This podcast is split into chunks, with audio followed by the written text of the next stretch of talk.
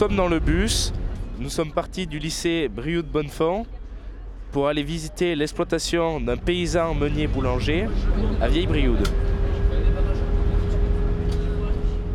Euh, du coup, moi c'est Thomas. Euh, je suis installé euh, paysan, je dis, plutôt qu'agriculteur, mais chacun voit midi à sa porte. Depuis 2014, mars 2014, j'ai racheté la ferme.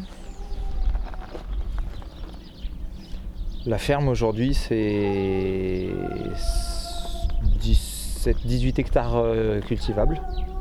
Et les productions principales, c'est des céréales, du blé, du seigle, euh, du sarrasin, qui n'est pas une céréale, depuis deux ans.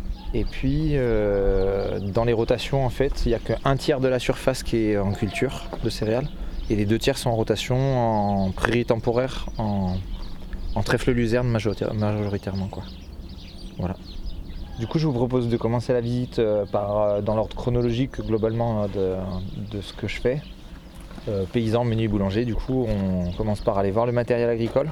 On peut aller voir une parcelle qui est à 150 mètres d'ici, euh, dans le blé. Puis après, on revient à la ferme, on passe à l'étage en haut où là vous entendez peut-être un petit moteur, c'est du coup c'est qui tourne, c'est le moulin. Là, je suis en train de faire de la farine de suite. Je vous montre toute la meunerie, le stockage, le tri, les, tris, le, moulin, tout ça. Tiens, on finit en bas euh, au fournil la visite. Alors nous sommes à, Lagné, à côté de Vieille Brioude. Nous allons euh, sur le chemin en direction de la parcelle de blé du paysan Meunier Boulanger, qui est une parcelle de blé. En face de nous, nous voyons la montagne du Puy de Dôme et la montagne du Sancy.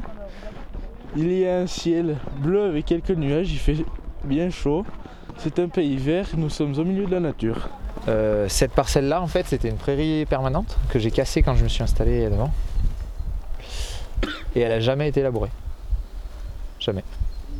Non, je ne l'ai pas labourée.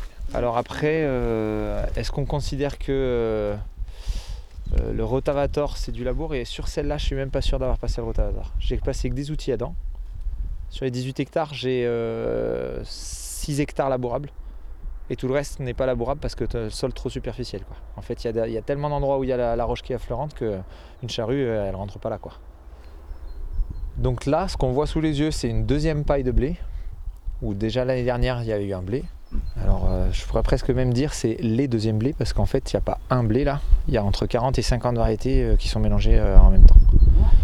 Je ne sème pas de monovariété et c'est impossible que je redétaille chacune des, variétés de blé. En fait elles sont mélangées une bonne fois pour toutes entre guillemets. C'est des variétés de blé anciens. On estime qu'au début du siècle il y avait 10 000 variétés de blé qui étaient cultivées sur le sol sur le territoire français.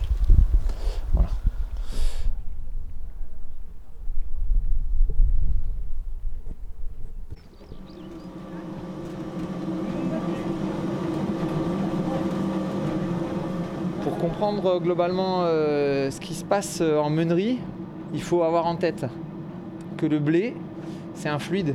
C'est-à-dire qu'en fait, il subit la gravité en permanence et ça s'épanche. quoi. Alors ça coule, mais pas vraiment comme de l'eau. Et pas comme de l'eau, tu peux pas le remplir par le bas. D'où le fait que les vieux moulins, ils étaient construits euh, souvent sur 4-5 étages. Et t'économisais l'énergie motrice de remonter le grain tout en haut. Et en cascade, ça tombait d'une machine à l'autre. Et en, une remontée, tu faisais 5 étapes. Et donc l'idée, c'est, euh, je me suis mis un peu le pari euh, dans mon installation, de ne pas porter un kilo de blé par un kilo de farine dans le process. Et le pari est assez bien réussi.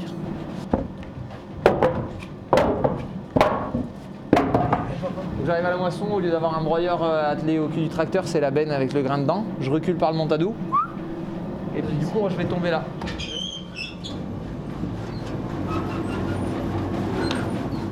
Ça, c'est le nettoyeur séparateur. Il y a plusieurs avantages euh, à être euh, moissonneur. L'avantage, c'est que je vais faire le travail de la manière dont je le veux, à savoir que pas un seul grain, entre guillemets, qui est pas de grain qui soit perdu à la moisson. Ça, c'est ni plus ni moins ce qu'il y a dans une moissonneuse batteuse, hein, par ailleurs. Hein. En fait, tu as une grosse soufflerie, ça te fait un rideau de vent qui va passer à travers le, rideau. Le blé, il va tomber en rideau comme ça sur la première grille. t'as le vent qui passe à travers, hop, ça va venir souffler. Du coup, euh, là, ce qu'il faut se dire, c'est que le blé, il a été moissonné, il a été nettoyé, séparé, il a été brossé. Et là, il peut être stocké pendant 12 mois, pourvu qu'il ait une humidité en dessous de 14% d'humidité. Bon, alors là, on se retrouve, euh, on regarde euh, le moulin pour euh, faire de la farine. Donc euh, bah, il tourne pas mal, quoi. hein, il débite, quoi. hein. Et puis on voit un peu tout. Là, on voit la farine qui tombe avec une euh, vis sans fin et qui descend à, à un silo euh, juste en dessous, à la grange en dessous. Il y a de la farine presque jusqu'en haut. C'est normal, le moulin il est bientôt fini. Et du coup, après, euh, ça se passe derrière ici. La pâte, euh, je vais la lever un peu dans, dans ce meuble-là qui s'appelle. On va la place. Qui s'appelle un parisien.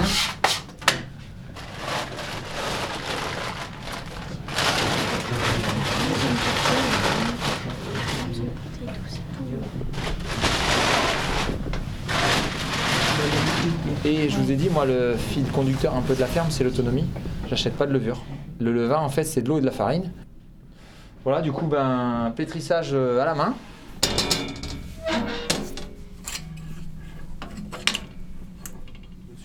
Les fours à bois, ils fonctionnent d'une manière où euh, c'est vraiment euh, la même.